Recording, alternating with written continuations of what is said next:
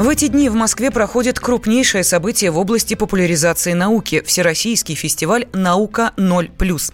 Запланировано больше 6 тысяч лекций, экскурсий и других мероприятий, на которых выступают светила науки от молодых ученых до нобелевских лауреатов.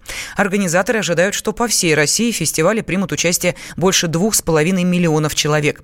Дискуссии о будущем человечества, интерактивные выставки, научные шоу и уникальная инновационная лаборатория Huawei Open Lab. Егор Зайцев Зайцев. Подробнее. Наука 0+, это действительно уникальное мероприятие. В этом году в фестивале принимают участие около миллиона человек. Главная тема – таблица Менделеева. Периодический закон химических элементов был открыт русским ученым 150 лет назад. Ключевым мероприятием «Наука плюс» стала работа инновационной лаборатории Huawei Open Lab. Это площадка, на которой одна из крупнейших мировых компаний разрабатывает и тестирует новые технологии. Ведущие эксперты компании Huawei знакомят гостей лаборатории с последними достижениями IT-индустрии. Например, технология 5G. Благодаря компании Huawei совсем скоро высокоскоростной интернет будет доступен в любой точке планеты. Также компания представляет оборудование для работы с искусственным интеллектом и новые умные устройства в современном исполнении. На стенде можно пощупать высокотехнологичную полицейскую машину. Генеральный директор компании Huawei в России Чжао Лэй отмечает, что их цель – сделать жизнь человека удобнее.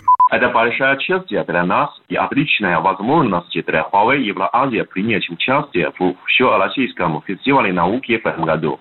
Мы хотели бы поблагодарить организаторов за столь впечатляющее мероприятие. Впервые всех участников фестиваля мы открыли свою инновационную лабораторию Open Lab Евроазии. Open Lab – одна из 12 лабораторий Huawei в мире. Здесь вместе с партнерами и нашими клиентами мы работаем над новыми технологиями, создаем новые решения, которые помогают делать удобнее жизнь каждого человека. Наши технологии ускоряют цифровизацию бизнеса ключевых отраслей и страны в целом. Мы надеемся, что нашим гостям здесь будет очень интересно, ведь они побывают в самом сердце технологического прогресса. Мы представим самую свежую информацию о 5G, искусственного интеллекте и высокотехнологическом оборудовании нового поколения. Одно из центральных событий этого фестиваля науки – подписание соглашения между компанией Huawei и Национальным центром цифровой экономики МГУ. Директор компании Huawei в России Джао Лей рассказал, что основными направлениями сотрудничества станет работа в сфере развития и внедрения информационно-коммуникационных технологий,